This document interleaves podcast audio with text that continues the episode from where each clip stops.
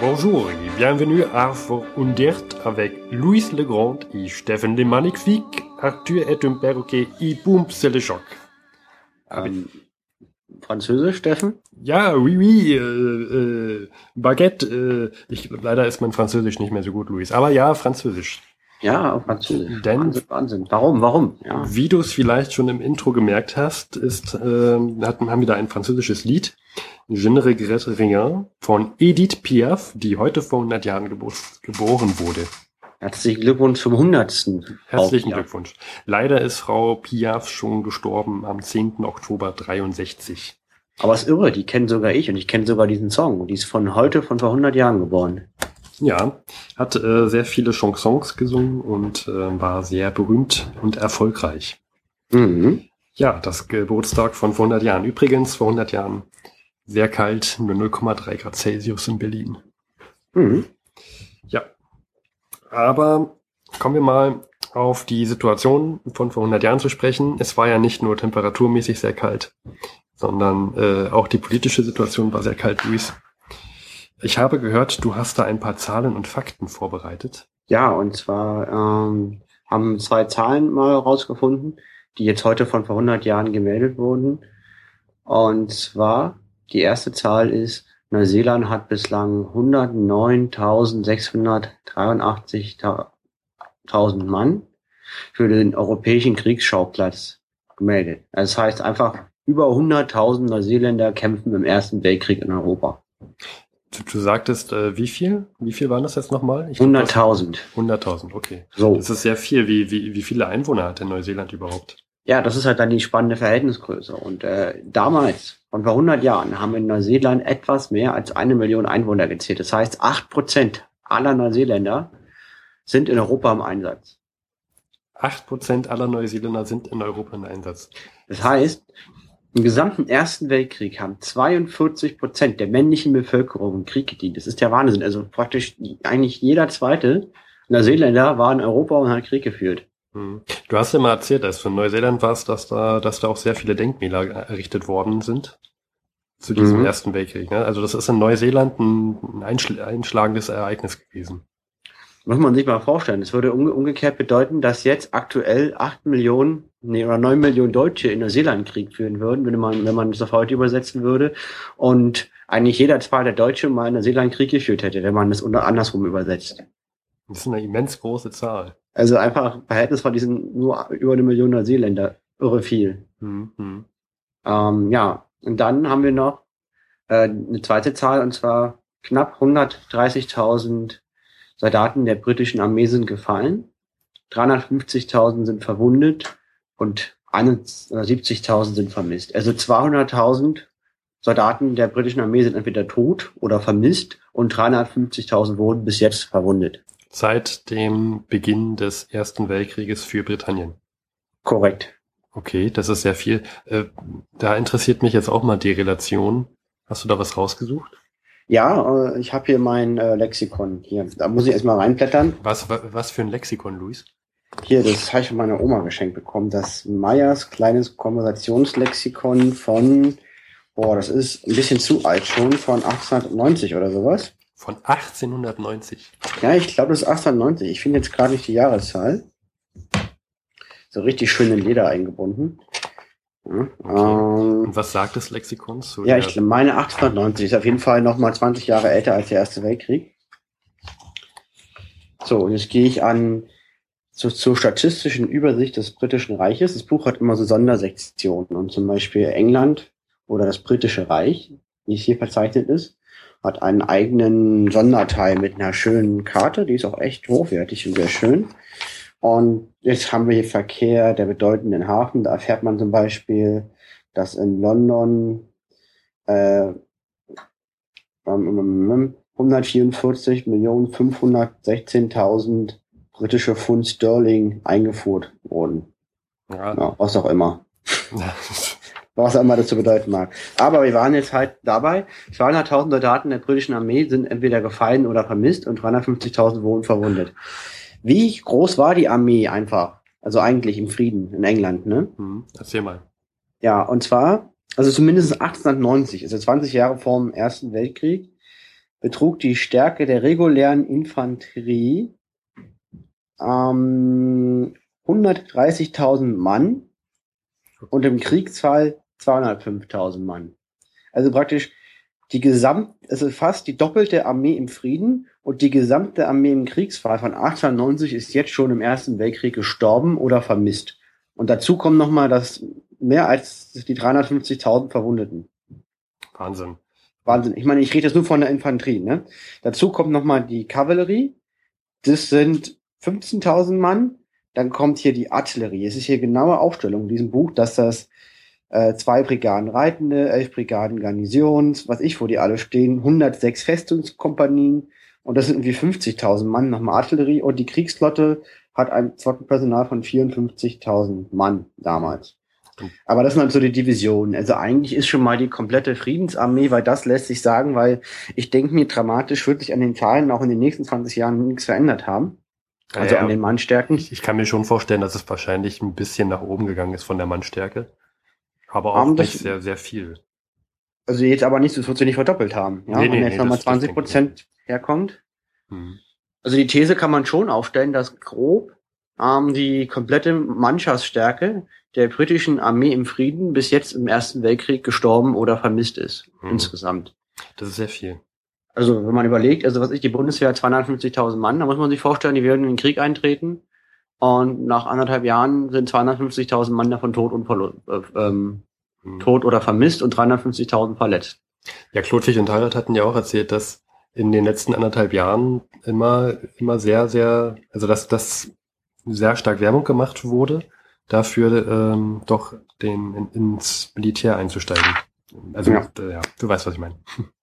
Also das ist jetzt meine Vermutung. Es tut mir leid, Steffen, dass ich hier nur Zahlen habe von 1890 und keine also aktuelleren wirklich, von vor 100 Jahren. Also wirklich, Luis, ich kann so nicht arbeiten. Ja, das ist halt.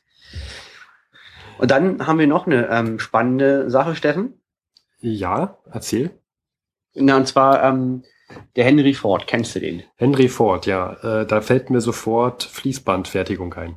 T-Modell. Hat man an jeder Uni BWL-Vorlesung. Mhm. Henry und, Ford. Und äh, mir fällt der Satz ein, das gleiche in grün. Ja. Also Henry Ford ist ja eine sehr umstrittene Figur. Wenn man den bei Google eingibt, findet man einige Einträge zu ihm, muss man so zu sagen. Er ist bekannt für die Fließbandfertigung und er ist auch bekannt, dass er seinen Arbeitern höhere Löhne gezahlt hat, mhm. ähm, mit, der, mit der Überzeugung, dass wenn die mehr Geld haben, auch seine Autos kaufen. Und dass er Leute mit Geld braucht, die seine Produkte kaufen. Fand ich irgendwie eine ziemlich coole Theorie. Das, ja, das hat einige Punkte, die wahrscheinlich gar nicht so falsch sind.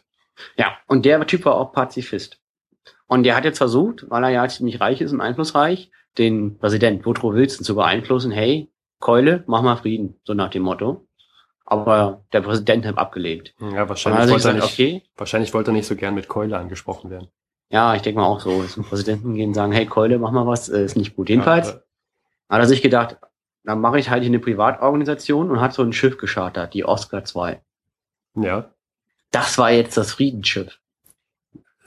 Okay, also es gibt ein Friedensschiff. Das klingt, Oscar 2, geschartert von Henry Ford. das klingt so ein bisschen wie eine Sendung von der ARD. Ja. Gut.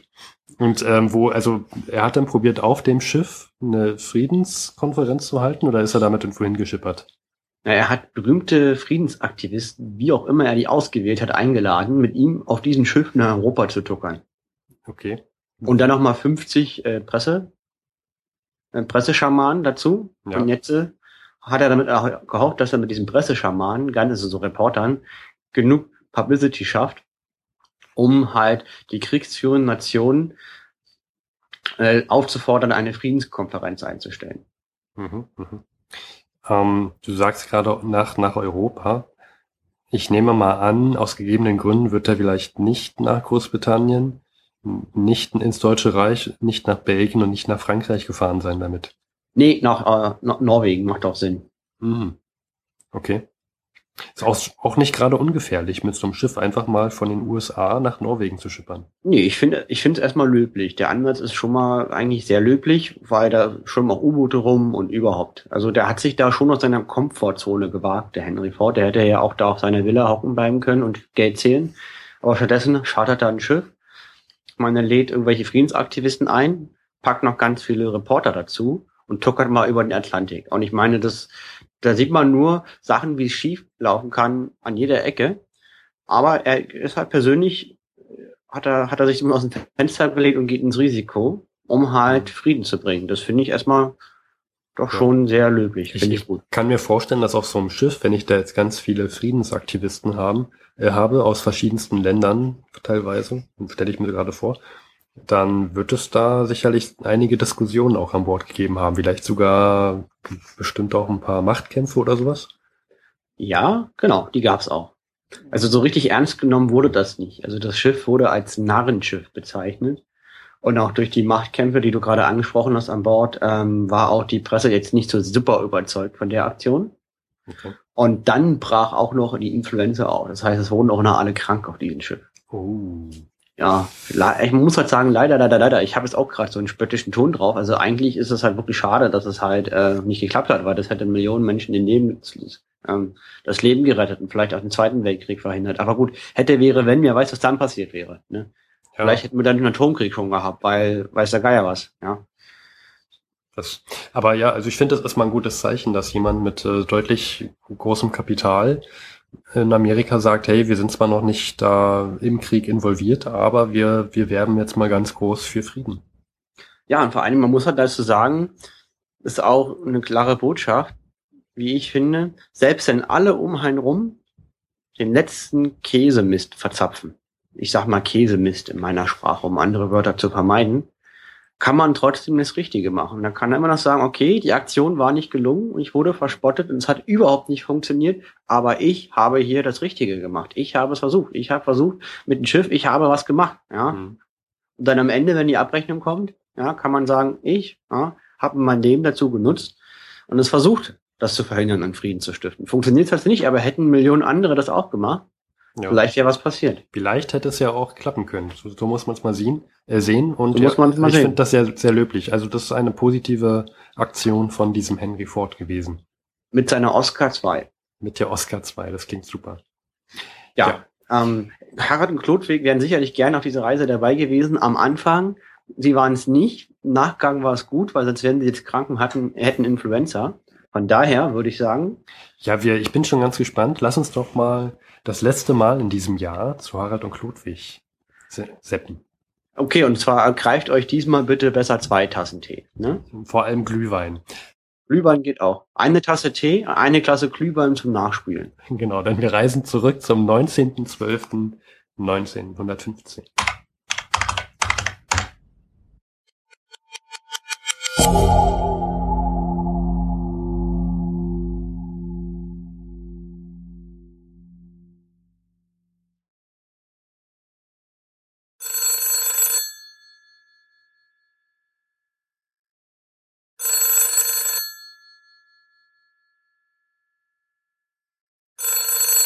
Bouvier hier. Hallo Harald, ich bin. Ah, einen Moment, ich muss kurz die Schallplatte ausmachen. So, hallo Klotik. Ja, sag mal, ganz unter uns. Was ist das denn für furchtbare Musik? Das ist gar keine Musik und ich muss dich bitten, offiziell hat das, hast du das gerade nicht gehört. Das ist nämlich. Ich habe aber was gehört. Ja, das ist was ganz Geheimes und ich kann dir jetzt gar nicht sagen, was das ist. Ach so, also ich habe was gehört, aber eigentlich doch nicht. Frage ich mal andersrum das, was ich gerade nicht gehört habe, klingt absolut furchtbar. Und was ist das überhaupt? Das ist der, der also ist ja klar, dass du den, dass, dass du die Stimme nicht erkannt hast. Du hast ihn ja nie persönlich getroffen, so wie ich. Ähm, es ist der Kaiser Franz Josef I.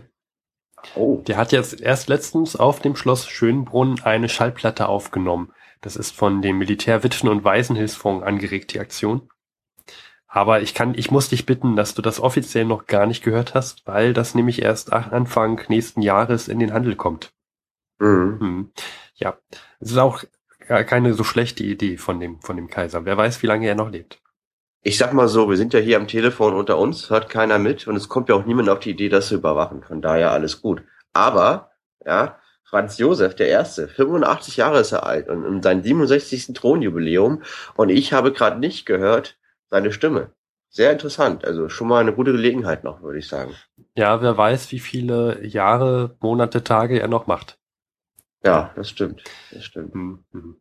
Ah, Klodwig, was gibt es Neues? Äh, wo, wo treibst du dich denn gerade rum eigentlich? Hast du wieder, bist du wieder irgendwie auf Reisen? Immer noch in Ich? Italien? Was gibt's Neues vom Balkan? Gibt's was Neues im Westen? Erzähl mal.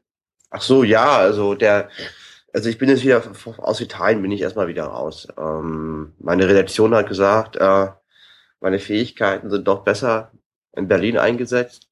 Und ehrlich gesagt, ich habe das so ein bisschen eingefädelt, weil ich hatte einfach keinen Bock mehr auf den Balkan. Das da in irgendwelchen Dörfern und Höfen vor mich hin vegetieren und es ist auch alles so kompliziert und kein Komfort und man ist auch so weit ab vom Schuss und in Berlin ist man doch wirklich nah dran. In Berlin spielt aktuell einfach die Musik, wenn es darum geht, um den, um den Krieg. Ja, Berlin ist sehr fortschrittlich. Ich habe gehört, da werden jetzt seit, seit äh, ich glaube, seit ein paar Tagen Berliner Frauen eingesetzt für die, für diese Straßenbahn, die es dort gibt. Das stimmt, ja, ja, die habe ich auch erst äh, gestern gesehen in der Straßenbahn. Die wurden ja ersetzt, weil die Männer im Kriege sind oder im Felde stehen. Ja. Und ich bin einfach froh, wieder hier zu sein, weil ehrlich gesagt, die wirklich wichtigen Entscheidungen werden nicht unten da in, in den Alpen getroffen, sondern hier in Berlin. Ja, also weil das Osmanische Reich und, und auch das Osmanische Reich und das und Österreich, Ungarn, die sind ja ohne die Deutschen gar nichts. Ja. Das sind ja die, die, die den ganzen Machtblock am Laufen halten. Und ich bin jetzt wieder hier, wo ich hingehöre. Ich habe was geschickt eingefehlt und äh, wir haben jemand Neues eingestellt. Der hat jetzt den Titel Balkan-Experte von mir sozusagen übernommen. Ah, ja. Der, der, der Arme wusste, wusste gar nicht, worauf er sich da einlässt. Ja, ja. Das ist jetzt auch best bestimmt sehr, sehr kalt da beim Balkan. Ja, genau. Hm. Aber trotzdem, ähm, so als Erinnerung, kann, ist am Balkan wieder einiges passiert. Und ähm, Ja, erzähl mal, was, was, was ist denn bei den Dardanellen los? Sind die Ja, und zwar, genau, das ist ja total gescheitert. Die Alliierten sind ja gelandet auf Gallipoli, in der Hoffnung, Istanbul einzunehmen, langfristig, mit, mit äh, ihren Truppen. Und die wurden aber an den Schluchten festgenagelt von Maschinengewehren und kamen gar nicht raus. Furchtbare Verluste. Und die haben den Versuch aufgegeben und haben die Truppen praktisch ähm, wieder abgeschifft, weggeschifft, woanders hingefahren. haben sie wieder abgezogen. Ja, Aha. sozusagen. Ja, jetzt wohl Bulgarien da mitmischt, ist es äh, nicht mehr so einfach für die Entente. Ja, Mhm. mhm. Und ich denke mal, einige ähm, dieser Truppen, die sie jetzt weggeschifft haben oder abgezogen haben, sind jetzt in Griechenland, weil die äh, Bulgarien ist in den Krieg eingetreten. Das hat dazu geführt, dass Serbien ausgefallen ist, weil ja die Flanke dann auf einmal offen war. Und die Serbien haben auch schon jetzt Mazedonien eingenommen. Und sozusagen ist der ganze Balkan jetzt in der Hand der Mittelmächte, außer Rumänien, die gerade und ähm, Griechenland. Und äh, in Griechenland sind jetzt praktisch Truppen der Alliierten. Und die kämpfen jetzt gegen die verbündeten bulgarischen, deutschen und österreich-ungarischen Truppen. Ja, Rumänien, Rumänien war ja noch neutral, nicht wahr? Ja, genau ja. wie Griechenland eigentlich. Griechenland offiziell ist es ja neutral, wenn ich das noch richtig im, im, im Kopf habe. Ja, Ja. richtig. Ich, Entschuldige, ich habe dich unterbrochen.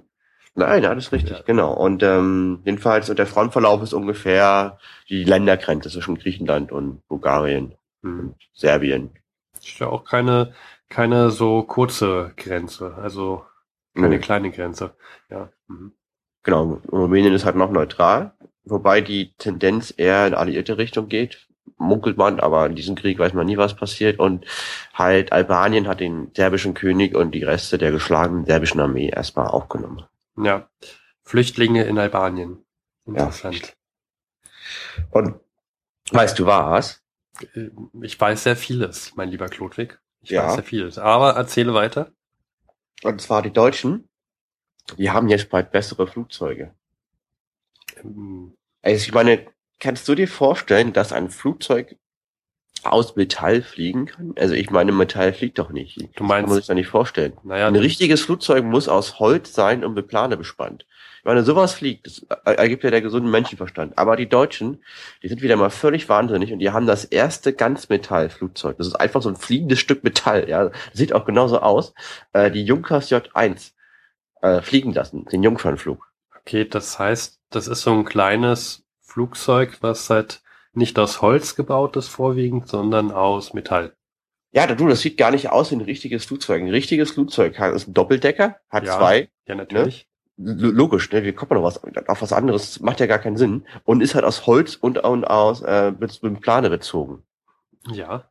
Logisch, oder? Ja, so Weil wie wir das halt kennen. leicht. Ja, ja. Weil umso leichter ein Flugzeug, umso besser fliegt's, würde ich mal sagen, ne? Natürlich. Und das Ding ist aus Metall und das wiegt fast eine Tonne. Ein Einsitzer, der eine Tonne wiegt. Das ist doppelt so viel wie der Top, wie das aktuelle Top-Jagdflugzeug der Deutschen. das muss ja, das muss ja hunderte von Propellern haben. Nee, ich nur noch ein. Ein Sechszylinder-Reihenmotor von Daimler mit 120 PS. Wow, das hätte ich gerne in mein Auto. 120 hab. PS, das kann ich mir gar nicht vorstellen. Wie? Ja, und Höchst, Höchstgeschwindigkeit von 170 km/h. 170 Kilometer pro Stunde.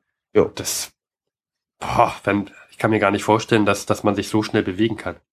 Ja, das ist schon. Ja. Und jedenfalls das ist geflogen. Jedenfalls was ganz spannend ist, also ich glaube von diesem Hugo Junkers, der Ingenieur, der das führend entworfen hat, der hat das mit nur 15 Mitarbeiter innerhalb von drei Monaten gebaut, dieses Flugzeug. Drei Monate. Ja, 15 Mitarbeiter. Wie, wie Ah. groß, wie groß meintest du, ist das Flugzeug? ähm, das hat, muss ich, muss ich mal in meine Unterlagen gucken. Ähm, Also das kann ja gar nicht so groß sein, weil Ja, ja, das ist 8,60 Meter lang, hat eine Spannweite von 13, Spannweite von 13 Meter. Und ist 8,60 Meter lang. Das ist 9 Meter lang knapp und 13 Meter. und wie, wie viel passen da rein? Einer. Ein, Ein Mann nur. Ja, und der, der hat, das Ding hat eine Startmasse von 1170 Kilogramm. Eine Fokker E1, ja. Das ist das erste Jagdflugzeug mit synchronisiertem Maschinengewehr. Das heißt, ähm, das Maschinengewehr, das ist ja praktisch hinter dem Propeller. Und da- damit das Maschinengewehr den Propeller nicht anschießt, haben die Deutschen diese Innovation des synchronisierten Maschinengewehrs erfunden. Vorher haben die dann zum Beispiel so eine Panzerung im Propeller gehabt, stellenweise. Das heißt, die haben ihren eigenen Propeller angeschossen. Das, ja, ich würde nicht auf die Idee kommen, auf das Flugzeug, in dem ich sitze, zu schießen. Ja, irgendwie auch nicht. Jedenfalls, die Fokker E1 ist Top-Technik, ja. Was moderneres gibt's nicht. Und das Ding wiegt 400 Gramm. Was Äh, viel- 400 Kilogramm, Entschuldigung.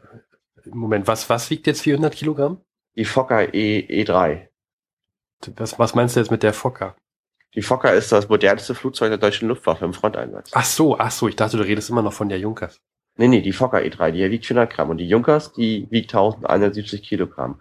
Und besteht aus 0,1 bis 0,2 Millimeter starken Stahlblech. Okay. Das liest du gerade irgendwo ab. Ja, auf meinen Unterlagen. Ach, das beruhigt mich. Ja, auf jeden Fall. Also, aber auch, und vor allen Dingen, also wir beide können es natürlich nicht vorstellen, dass so ein Ding fliegen soll. Ja, Ich hab- äh, warum auch? Und es, es kam, wie es kommen musste. Es gab jetzt erstmal dann mein Landeversuch wurde es schwer beschädigt. Aber es ist schon mal abgehoben. Ja, das ist mir klar, dass es, dass es wieder runter muss. Also, dass, dass das gar nicht gut gehen kann. Ja, und da muss auch vielleicht der Verband der deutschen Ingenieure für künstliche Gliedmaßen in Berlin dann äh, eingreifen, wenn diese Flugzeuge weiter verwendet werden. Der was?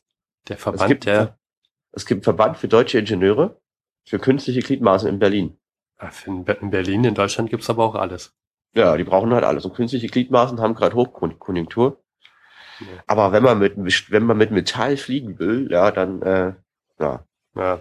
was soll man dazu sagen? Wo, wo du, wo du gerade von, von Verband und so weiter redest, das, hast du mitbekommen, dass es eine neue, eine neue Gesellschaft gibt, für, also eine neue Verwertungsgesellschaft in, im Deutschen Reich? Jetzt eine weitere? Für für Äpfel, Hast du, nein, Knotig. Verwertung für Äpfel oder für Nein, Tierkadaver? eine, eine Verwertung musikalischer Auf Aufführungsrechte. Ach, für Musik, Verwertung Ja, Musik. ja, ja, die nennt sich Genossenschaft zur Verwertung musikalischer Aufführungsrechte, äh, kurz GEMA, wobei ich mich wunder, wo, wo das V in, in, in der Abkürzung GEMA drin sein soll. Die wurde jetzt, Okay. wurde jetzt gegründet, neben der, neben dieser anderen da, diese, äh, wie heißt die, Af, Af, AFMA, Af, AFMA, und ich glaube irgendwie Deutsche Anstalt für musikalische Aufführungsrechte oder sowas, ne? Die ist ja die zweite, kennst du ja. Ja, ähm, sagen wir mal so. Und die, die verwerten Musik. Das macht da überhaupt keinen Sinn. Wer braucht sowas? Du weißt Also ja, wenn du, ich eine Schallplatte habe, dann kann ich die da einfach abspielen, wo ich will. Also, hä? Sage mal, Klodwig, wo lebst du denn? Du hast ja, ich denke, ich denk, du bist äh, schon seit Jahren im Deutschen Reich unterwegs und kennst dich da aus mit der Politik. Ich kann mich, ich konnte mir doch nie so richtig Schallplatten leisten. Ah. Soll ich dir mal eine kleine Geschichte geben? Der ja, Verwertungsgesellschaft. Hast du mal, Verwertungsgesellschaft. Also äh, es klingt, wie- also es gibt jemand, der ein Problem damit hat, wenn ich die Musik, die ich mir im Laden kaufe, vorspiele oder damit mache, was ich will. hast du mal was von dem Zuckerwasserprozess gehört? Nein. Ah, wann war der, der Zuckerwasserprozess? Das ist, ähm, in Frankreich, in, ich glaube, in Paris gewesen, 1800, was in den 1840ern, ich glaube 1847. Ähm, da saß ein, ein, ähm, ein Musiker, ein Komponist namens Bourget. Kennst du den? Nee. Ah. Gut. Keine Schallplatten. Naja, jedenfalls hat Bourget Musik gemacht und saß eines Abends in einem Pariser Café und hat mitbekommen, dass man dort seine Musik gespielt hat. Und er hat das aber nie genehmigt, dass man seine Musik spielen durfte. Ja. Und als dann die Rechnung kam, hat er sich geweigert, die Rechnung zu bezahlen. Schließlich macht er der Wirt mit seiner Musik Profit und beteiligt ihn gar nicht dran. Okay. Und das hat dann zu einem riesigen Rechtsstreit geführt und dann nannte sich Zuckerwasserprozess, weil nämlich dieser Herr Bourget Zuckerwasser getrunken hat. Das war damals der, das war damals im Mode. Wie, wie ist der ausgegangen? Was glaubst du denn? Ähm, Dass der, dass der kleine Musiker wieder, wieder leer ausging, nicht wahr? ja. Falsch.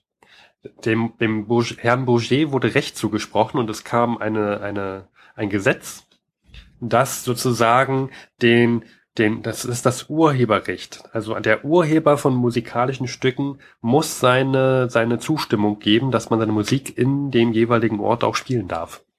Auch wenn ich schon die Schallplatte bezahlt habe. Ja, natürlich. Wenn du damit Profit machst und das in deinem Café abspielst, natürlich. Aber ich habe ja schon bezahlt dafür. Ich, ja, du hast einmal bezahlt, dass du dir die privat jedes Mal anhören darfst. aber ich, wenn ich mir eine Hose anziehe und damit in mein Hotel rumlaufe und alle Weise meine Hose so toll finden, ins Hotel gehen, mache ich ja auch Profit mit der Hose. Und es gibt keine Verwertungsgesellschaft für Hosen. Das macht doch gar keinen Sinn. Wer braucht denn sowas? Ja, Das hat, das hat damit zu tun, dass er, falls du dich noch dran erinnern kannst, äh, gut, da warst du noch ein kleines Baby, im, im letzten Jahrhundert, im 19., da gab es ja noch die ganzen Höfe. Und da wurden regelmäßig Musiker eingeladen, um dort Musik zu komponieren, Musik zu spielen und so weiter. Und das wurde von den Höfen, wurde das unterstützt durch, es wurde subventioniert. Und das ist allerdings jetzt in den letzten Jahren des 19. Jahrhunderts ja weggefallen. Und dann steht der, dann steht der arme Musiker, der ernste Musik macht, steht auf der Straße und wird halt nicht mehr bezahlt für seine Musik, ne? Weil der, der, der profitgierige Kaffeebesitzer seine Musik einfach stiehlt und ihm nicht an dem Profit beteiligt. Da muss man sich schützen. Und das hat sich auch, falls du ja, kennst, kennst du, kennst du Herrn Strauß hier, den, den, den berühmten Musiker? Nein, ah doch, die, die, die, Den, ich Richard ja. Strauß? Ja, Ja? den kenn ich. Kennst ja, du auch Hans- Ja, na klar, den kennt man, ja. Ja, ja, und Hans Sommer und Friedrich Rösch? Die kenne ich wieder nicht. Ja, ja, das war mir klar. Aber jedenfalls haben die drei eine, Keine Schallplatten. ja, ist auch egal. Äh, jedenfalls haben die 1903 ihre eigene Verwertungsgesellschaft im Deutschen Reich gegründet. Die nannte sich AFMA. Und die hat sich, also nach, nach diesem Zuckerwasserprozess gab es halt in Frankreich auch eine Verwertungsgesellschaft, die halt gegründet wurde, um die Urheber, Urheber zu schützen. Und Okay. und der, der, der Richard Strauss fand das sehr sinnvoll und hat das halt mit zwei anderen auch gegründet. Äh, Eine Verwertungsgesellschaft und, und die nannte sich AFMA. Ich glaube 1903 wurde die gegründet für vorwiegend. Hast du schon mal was von, von E-Musik gehört? I Ernst- ist ernste- ernste Musik. ne, Und U ist äh, Unterhaltungsmusik. Ne? Genau, genau. Das ist ja ein Begriff. Ja, das weiß ich dann doch. Genau, und dieser AFMA, die schützt, die, ähm, die, die ist nicht profitorientiert, die sammelt einfach von, von, also wenn, wenn du jetzt in ein, ein Café betreibst, da musst du sagen, ich habe jetzt von dem und den Herrn dieses Stück gespielt und da musst du einen gewissen Anteil an diese Anstalt geben und die teilen das dann auf. Und weißt Aber du ich mal jetzt, ehrlich, ehrlich, also rein philosophisch, in einer, in, einer in einer akademischen Welt ist das richtig. Da bin ich bei dir, dass man sagt, okay, ich habe hier ein Hotel, ich verdiene mit Musik Geld und irgendwie muss der arme Künstler davon was abhaben, der die der die künstlerische Leistung erbracht hat, erbracht hat. Nur, wir leben halt nicht in der akademischen Welt. Das ist der letzte Scheiß. Und ich sag dir auch genau warum, weil das hast du diese Ver Verwertungsgesellschaft und jetzt geht's halt los. Wo fängt denn das an? Also wann mache ich mit Profit mit Musik und wann eben nicht? Und wer kontrolliert das? Und jetzt, jetzt hat man sich da diese Gesellschaft erschaffen und ähm, das, das lässt sich einfach so nicht umsetzen. Also ich rieche Probleme am jeden Ende das erste Problem war ja und schon, Frust für alle und das und, und, und, und der normale Menschenverstand. Ja, jetzt hast du es mir erklärt, ich habe es so ein bisschen verstanden und ich verstehe jetzt so ein bisschen, worum es geht. Der schnallt das doch nicht. Also das ist Oh. da, da, das erste Problem war ja schon, also ich bin da, ich bin da zu teilen bei dir. Also ich finde auch, dass man unbedingt den Musiker dran beteiligen muss. Ja, das gab- kann man schon okay. Es, es gab jetzt Probleme, das, deswegen wird jetzt noch eine zweite Verwertungsgesellschaft gegründet. Das ist, du weißt, du weißt ja gar nicht, hast du jetzt überhaupt verstanden, warum die zweite gegründet wird? Nee. Naja, wie gesagt, E- und U-Musik und die ganzen U-Musiker, die Unterhaltungsmusik machen, die haben sich stark benachteiligt gefühlt jetzt in dieser AFMA, weil, also man muss schon, man, man kann schon sagen, dass der Richard Strauss im Hinterkopf hatte, dass man zwar die U-Musiker, dass man sich von denen auch den, die Anteile mit in die, in die Kasse, in die gemeinsame Kasse schafft, die Geldmittel, aber der hat es halt mehr auf E-Musiker auf, aufgeteilt, das Geld. Mhm. Also die waren nicht profitorientiert. Und das, da haben sich jetzt die ganzen U-Musiker gegen gewehrt und haben jetzt eine eigene Gesellschaft gegründet, die vorwiegend nur für U-Musiker ist. Für Und das ist jetzt, das ist jetzt diese GEMA. Also es gibt jetzt zwei Verwertungsgesellschaften, das ist doch Irrsinn. Auch das ist schon völlig bekloppt. Zum Beispiel in Frankreich, habe ich dir auch gesagt, wurde ja auch eine gegründet, die machen Ja. gar keinen Unterschied zwischen E- und U-Musik. Ist ja auch total bekloppt. Ja, ja, natürlich. Ab wann ist denn U-Musik U-Musik und ab wann ist E-Musik E-Musik? Ja, aber auch ab wann macht man mit Musik Profit? Also das ist, also das sind alles tausend Grauzone. Also ich denke mir immer, jetzt von der Makroperspektive, wenn man irgendwas macht, welchen Nutzen stiftet es, ja, und äh, welchen Ärger bringt es? Und ich sehe hier ungefähr gefühlt un unendlich viel Ärger und nur Nutzen für ein paar Musiker. Naja, Deswegen finde ich das den kom komplett falscher Ansatz. Ja, naja, es wird ja auch, das ist ja auch fragwürdig, was ist denn, wenn ich jetzt im, in Österreich, Ungarn deutsche Musik spiele? Muss ich dann was zahlen? Ja, gute Frage. Da geht's halt schon mal los. Genau, und deswegen hat auch Rein die, philosophisch gesehen ja, aber pass auf, und deswegen haben ja jetzt auch diese Gesellschaften Verträge mit anderen Verwertungsgesellschaften aus, aus Österreich, Ungarn gemacht. ja. Also, wenn das so weitergeht, dann hat bald jedes Land mit jedem anderen Land ein, äh, also der, der, der Verwertungsgesellschaft auf dem einen Land mit jeder Verwertungsgesellschaft auf dem anderen Land irgendwelche Verträge, wer wann von wem unter welchen Bedingungen Geld zahlen muss und zahlen darf und zahlen kann und wann nicht. Also ich sehe da, ich sehe da ein riesiges Konstrukt von Verwertungsgesellschaften in der Zukunft auf uns zukommen. Vor allen Dingen, das behindert doch die Kunst. Also die Kunst lebt doch davon, dass man sich gegenseitig zitiert, dass man die Musik halt hört. Ja, und wenn, wenn, wenn Musik öffentlich nicht gespielt werden kann, weil man arm wird, weil man irgendwelche Beträge abzahlen muss, oder alle sind verunsichert. Ey, wenn ich diese Musik jetzt öffentlich wiedergebe, darf ich das? Oder komme ich dafür ins Gefängnis? Oder, oder muss so viel Geld zahlen, dass ich dann pleite bin? Dann wird, wird weniger Musik gespielt werden. Und, ja, an, also das- und an welche Verwertungsgesellschaft muss ich zahlen? Wenn ich ja aber das ist, genau, das, das heißt, man lässt es halt dann, ne? Ja, also das ist, das ist es wird, ich, ich bin gespannt, vielleicht kommt demnächst noch eine dritte Verwertungsgesellschaft im, im Deutschen Reich, die gegründet wird, die dann nur für äh, P-Musik, primitive Musik ist oder was, ich weiß es nicht. Ich meine, Gott sei Dank haben wir nun, äh, also an der Stelle ist es ja nicht, nicht ganz unglücklich, dass hier im Deutschen, also das im Deutschen Reich, dass die Deutschen, die haben ja, die haben ja nur eine, also die haben, da hat der Kaiser ja noch sehr viel zu sagen. Demokratie ist ja eine mildere Form. Eigentlich müsste man mal versuchen, da na, nach dem Motto Entscheidung von oben sowas zu verhindern. Ich glaube, der Kaiser hat gerade ganz andere Probleme. Ja, ja, leider, ja. Das machen die ganz geschickt jetzt. Ja. Na gut. Deswegen, deswegen, ähm, ich weiß gar nicht, die Schallplatte, die du am Anfang ge nicht gehört hast, ja. ob es da jetzt, äh, da muss ich da auch noch mal gucken, ob Österreich-Ungarn da die Verwertungsgesellschaft, die da irgendwelche das- Ansprüche denn hat. Weil das könnte ja auch, könnte ja auch Musik sein, die da, weiß ich, ich weiß es nicht. Ich habe es mir noch nicht ganz angehört. Ähm, Also es ja. überwacht ja niemand Telefongespräche, von daher passt das schon. nein, nein. Ich glaube auch niemand hat die Absicht, Telefongespräche zu abzuhören. Äh, ich, du, Klodwig, es- ich muss dich jetzt leider ganz, ganz stark unterbrechen, ganz abrupt unterbrechen. Ich habe, ich habe Rentierfleisch auf dem Herd. Das muss jetzt mal äh, fertig gemacht werden. Was? Ja, Rentierfleisch. Ich war, äh, also die, ich, ich musste mir ja die Schallplatte, die, die wurde ja auf dem Schloss Schönbrunn, ja, wurde die ja aufgenommen und dann war ich da und habe mir auch gleich aus dem Deutschen Reich Rentierfleisch mitgenommen. Das kommt ja jetzt gerade aus Schweden in Massen. Also ich war ja nicht direkt bei Schönbrunn, ich, ich war beim Deutschen Reich, um mir das abzuholen. Ja. Und ja, und da habe ich mir gleich Rentierfleisch gekauft. Das kam jetzt aus Schweden in, in Massen auf den deutschen Markt. Und wie, also, wie hast du das gekauft? Also mit was? Wie mit was? Mit Geld. Okay. Und äh, war das ein Problem? Naja, es ist halt, ähm, generell ins Deutsche Reich zu kommen über die Schweiz ist gerade nicht sehr einfach. Da muss man auch Beziehungen um Ah, nicht okay, ah, in gewisse Kontrollen zu kommen. Warum hast du dir das überhaupt mitgebracht? Ich möchte ja kein heimisches äh, Rindfleisch möchte ich jetzt hier nicht essen. Das ist, ich dachte Rentierfleisch. Warum, warum nicht? Ach so, mal was Neues. Ja, natürlich. Aber gut, ich muss jetzt auch los, Ludwig. Ja, ja, ich, ich, ich gönn dir auch dein Rentierfleisch. Lass es dir schmecken. Ja, ich, ich weiß gar nicht, hören wir uns noch mal vor Weihnachten? Wenn nicht, dann, dann wünsche ich dir schon mal ein sehr frohes Fest, ein, eine, Ich besin eine besinnliche Weihnacht. Wünsche dir auch dir, deiner Familie eine besinnliche Weihnacht und äh, ein frohes Fest. Frohes Fest. Auf Wiederhören. Wiederhören.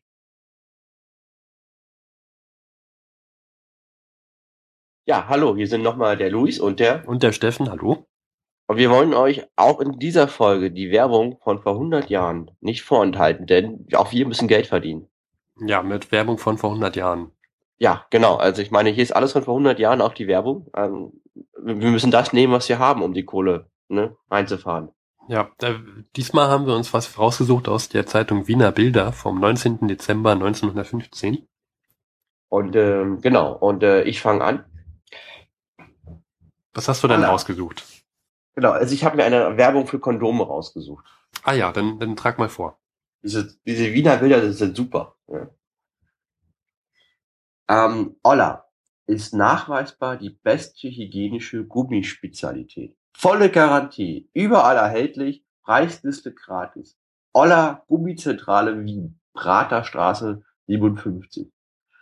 Bei besonders bevorzugte Sorten sind die Nummer 1203 und 1204. An Wiederverkäufer Muster gratis. Aha, Gummizentrale. Mhm. Also wer Kondome kaufen will, geht in die Gummizentrale in Wien. Von vor 100 Jahren. Gut. Ich habe ja auch noch etwas. Ähm, es, hat, es ist nicht ganz so spektakulär wie eine Kondomwerbung. Nasenröte, gefrorene Hände, infolge von Kälte, Hitze, Verdauungsstörungen, Nervosität und so weiter. Vorzügliches Mittel gegen vergrößerte Poren und Blutäderchen, keine Salbe, Puder oder Schminke. Bleicht die Haut, verleiht eine natürliche Frische und Geschmeidigkeit. Sofortiger Erfolg und absolute Unschädlichkeit. Probetiegel gegen Einsendung von 60 Heller in Briefmarken. Großer Tiegel, drei Kronen. Und das kann man kaufen in, bei DM Müller Wien, erste Wallner Straße 1, Ecke Kohlmarkt 8, Schönheitspflegeneuheiten. Werde ich gleich mal hingehen, Luis, wenn ich, wenn ich in Wien bin. Du hast Okay. noch eine zweite, eine zweite Werbung. Ja. Schönstes praktisches Weihnachtsgeschenk. Kaffeehag Weihnachtsdose aus limitierten Altsilber. Inhalt ein halbes Kilo koffeinfreier Kaffeehag. Und damit wünscht, wünscht der Verwunder Podcast euch allen eine besinnliche Weihnacht. Frohe, frohes Fest.